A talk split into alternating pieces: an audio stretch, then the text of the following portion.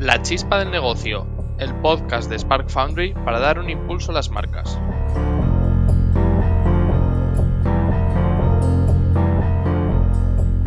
Han pasado más de dos años desde que Google anunciara la desaparición de cookies de terceros de Chrome.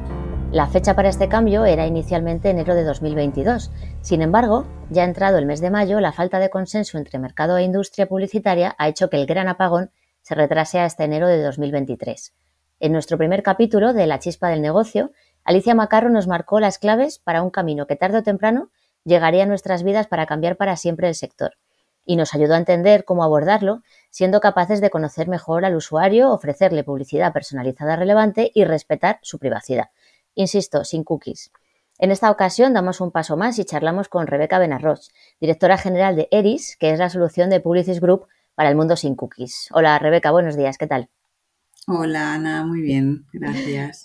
Nada, pues Rebeca, empezamos porque además estamos de enhorabuena, estamos de puesta de largo oficial y yo creo que lo mejor que podemos hacer es explicar a, todo el mundo qué es ERIS, cuál es su relevancia dentro de nuestro mercado y en realidad qué aporta a, las marcas con las que trabaja.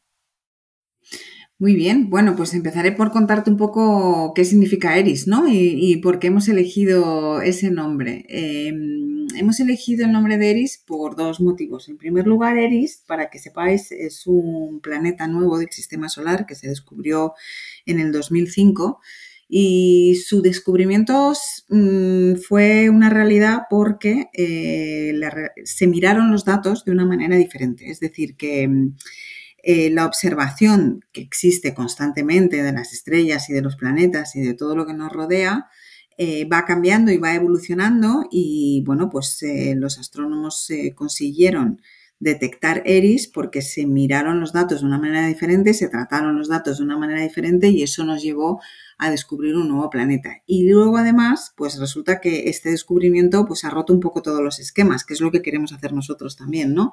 Porque toda la vida hemos creído que el sistema solar estaba compuesto de X planetas y de repente pues esto ha roto todos los esquemas al darnos cuenta de que hay muchas más cosas que podemos descubrir pues mirando los datos de otra manera, ¿no? Y esa es un poco la, esa es un poco la filosofía de, de Eris y es la filosofía en la que, con la que estamos, digamos, posicionando esta nueva unidad que yo diría que si la tuviéramos que definir en una palabra, eh, sería data marketing, porque Eris dice mucho, pero tienes que conocer la historia para saberlo.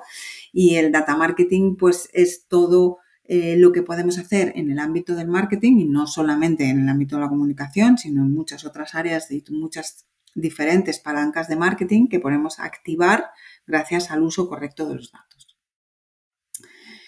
Entonces, bueno, pues este es un poco nuestro posicionamiento y, esta es la, la, relevancia que queremos aportar en este, en este mercado, ¿no? Ser capaces de extraer de los datos eh, que están allí y que ahora son el petróleo ¿no? de, todas las, eh, de todos los anunciantes y poder extraer eh, realmente de esos datos aprendizajes y conocimiento que nos lleve a mejorar los resultados de negocio.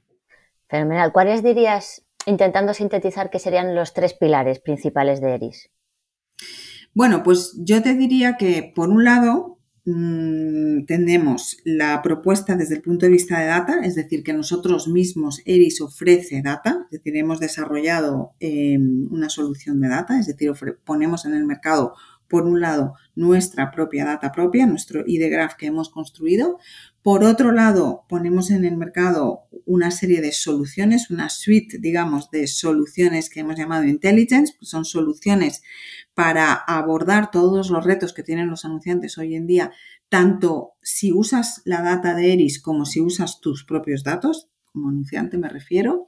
Y la tercera pata sería la pata del talento, es decir, el talento especializado que tenemos en la casa, la mirada diferente que ofrecemos sobre los datos para extraer de ellos lo mejor, ¿no? Entonces, esos serían un poco los tres pilares. Nuestra data propia, nuestras soluciones que siempre se adecuan a las necesidades de los clientes para extraer lo mejor de esos datos y por último el talento especializado que permite mirar las cosas de una manera diferente. De hecho, has hablado ahora de un concepto que es ID Graph y te quería pedir si nos puedes explicar un poco más en qué consiste. Claro.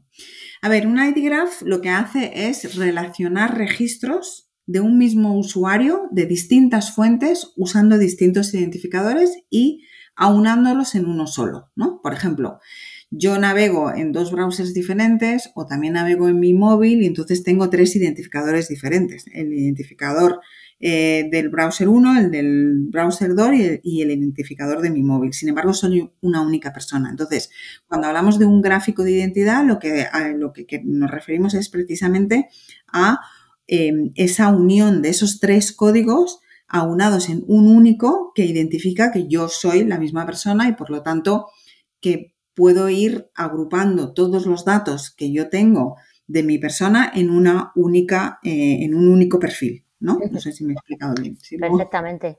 Lo único, claro, con lo que tú nos cuentas, entiendo que de estático tiene poco, ¿no? El gráfico de identidad.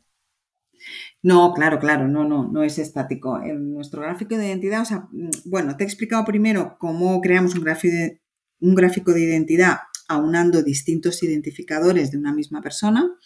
Pero luego, claro, una vez que yo he identificado en un único perfil eh, mis tres identificadores o mis cuatro identificadores, lo que yo empiezo es a nutrir ese ID con información. Yo voy inyectando información que voy consiguiendo a través de la, data que generan cada uno de esos identificadores, ¿no? Entonces voy a ir creando ese, ese perfil de mi persona eh, con muchas capas de información, empezando por una capa determinística sobre mm, datos eh, sociodemográficos, por ejemplo, de que soy una mujer, de que tengo hijos, de que vivo en Madrid. Luego voy a poder añadir una capa de data transaccional, de data comportamental, de intencional y al final incluso lo que hemos hecho nosotros con el, el es añadir una capa muy, muy potente de data transaccional. Es decir, tenemos nuestra data es única porque precisamente hemos firmado acuerdos con partners eh, muy potentes, exclusivos dentro del mercado español y por eso tenemos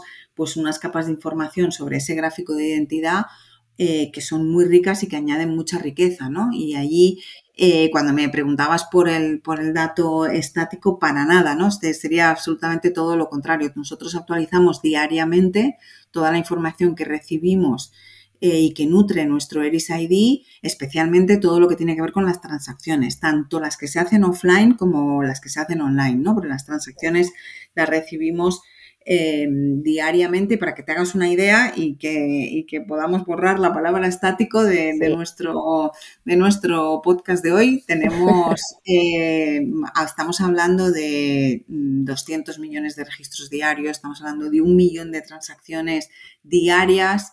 Eh, offline, estamos hablando de 30 millones de perfiles que se actualizan diariamente, un millón de tickets diarios que tienen más de 10 millones de artículos. O sea, estoy hablando de, unos datos eh, impresionantes que todos los días tratamos para que ese ID Graph esté lo más vivo posible. Total, la, riqueza es espectacular. Em, y luego sí que es cierto, Rebeca, que a veces nos ocurre al hablar, bueno, desde que Google anunció aquello, ¿no? De, las eh, third party cookies, muchas veces nos limitamos a hablar de ello y mi pregunta siguiente era, ¿de qué manera nosotros podemos trabajar también con la first party de nuestras marcas o de nuestros clientes a través de nuestro ID Graph o a través de, Eris? ¿Cómo, ¿Cómo conviven? A ver, llevamos años diciéndoles a nuestros anunciantes que el first party es first. O sea, que lo primero es el first party y no vamos a cambiar nuestro discurso. Es de verdad, es lo más importante para los anunciantes, es mantener eh, vivo y mantener y crecer en todo lo que tenga que ver con First Party Data. ¿Qué es lo que el Eris ID puede aportar aquí? Lo que podemos aportar es el enriquecimiento de la información que los anunciantes tienen sobre sus consumidores en su First Party. Por ejemplo, me explico, los, anunciantes, la información de First Party que tienen eh, de sus usuarios o de sus consumidores siempre está muy relacionada con el ámbito en el que yo me relaciono como marca con ese consumidor. Por ejemplo, si soy un anunciante de comida para mascotas eh, y tengo usuarios que entran en mi web y compran, pues voy a saber si tiene perro, si tiene gato, qué tipo de perro, eh, qué edad tiene su perro, pero no sé cosas de, mis consumidores más allá de lo que hacen en mis entornos. Entonces, la riqueza del Eris ID es que es capaz de enriquecer la información que tú tengas de tu first party con información de qué hace esa persona, qué hace ese usuario cuando no está en tu web, qué otras aficiones tiene, qué otros intereses tiene, de manera que cuando tú te vayas a comunicar con esa persona puedas hacerlo de una manera mucho más relevante porque hayas aprendido o hayas conocido otros aspectos de su vida que estén o no estén relacionados con el mundo de las mascotas, como te decía en el ejemplo, y poder llegar con una comunicación que sea más personalizada, más relevante para el consumidor. Entonces, eso es lo que lo que el Eris ID puede aportar para los anunciantes que tienen First Party Data y que la podemos, como te he dicho, enriquecer, y para los que no tienen First Party Data porque pues, eh, pues son anunciantes con, por ejemplo, de gran consumo que no han eh, generado First Party en los últimos años, etcétera, y también somos una fuente de conocimiento porque al tener la data transaccional podemos hablarte de de cómo se está comportando tu categoría o los productos que, de tu categoría por el conocimiento que yo tengo eh, de la data transaccional que tengo en el Eris ID. Genial, yo o sea, creo que no hay ningún tipo de duda de la capacidad que tiene Eris a la hora de ayudarnos a conocer al consumidor, ¿no? O a las personas, mejor dicho, pero luego, ¿cómo nos puede ayudar a activar todo esto en medios, en comunicación?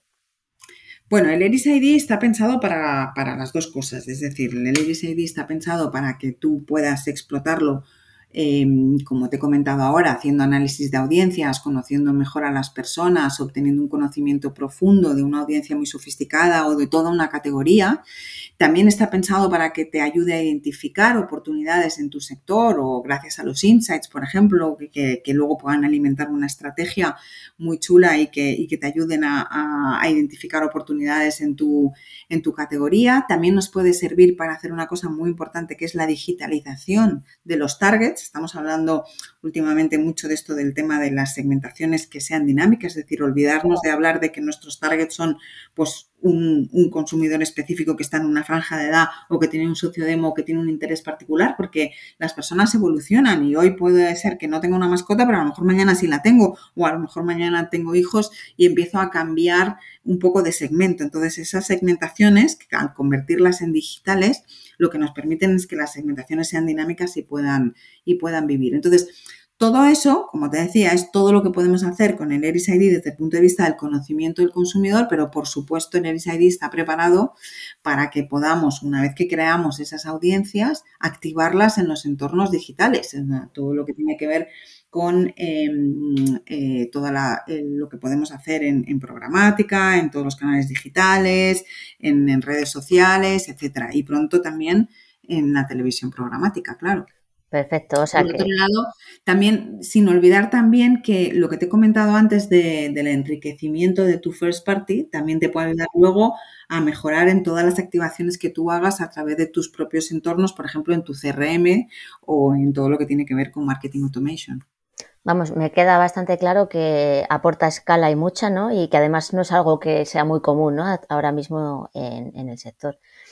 Eh, me queda una pregunta por hacerte, Rebeca, que es si ya desde ya podemos utilizar nuestras marcas, eh, pueden utilizar eh, Eris, si ya se pueden beneficiar de estas oportunidades, si todavía queda un poquito o si ya lo llevamos haciendo mucho tiempo, cuéntame. No, claro, claro que ya está disponible, por eso hemos hecho el lanzamiento el otro día. De hecho, bueno, llevamos trabajando con segmentos enriquecidos con Eris ID o directamente segmentos creados con el Eris ID desde el mes de noviembre, o sea que ya tenemos unos cuantos meses y unos cuantos clientes con los que hemos ido haciendo eh, al principio pruebas piloto y luego ya directamente campañas muy exitosas. Estamos trabajando con la mayoría de, los principales DSPs, estamos activando en redes sociales y, y obviamente esto está ya disponible para todos los anunciantes.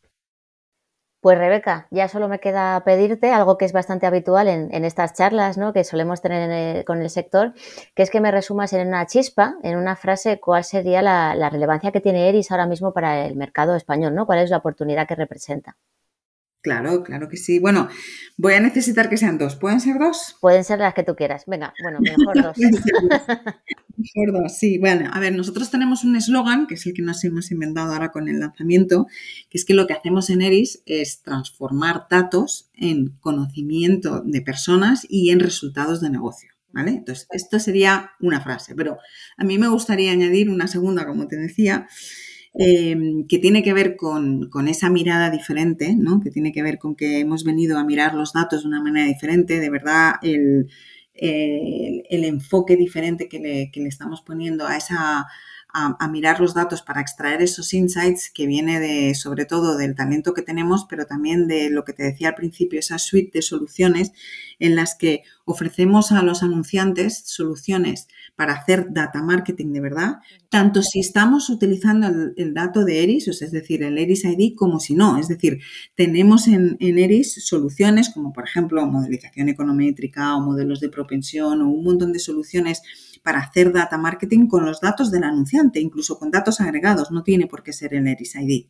que a veces quiero que nos quedemos con que, con que el Eris ID es una de las grandes propuestas de valor de Eris, pero tenemos luego todas esas soluciones que podemos abordar con cualquier dato que tenga el anunciante o dato de mercado.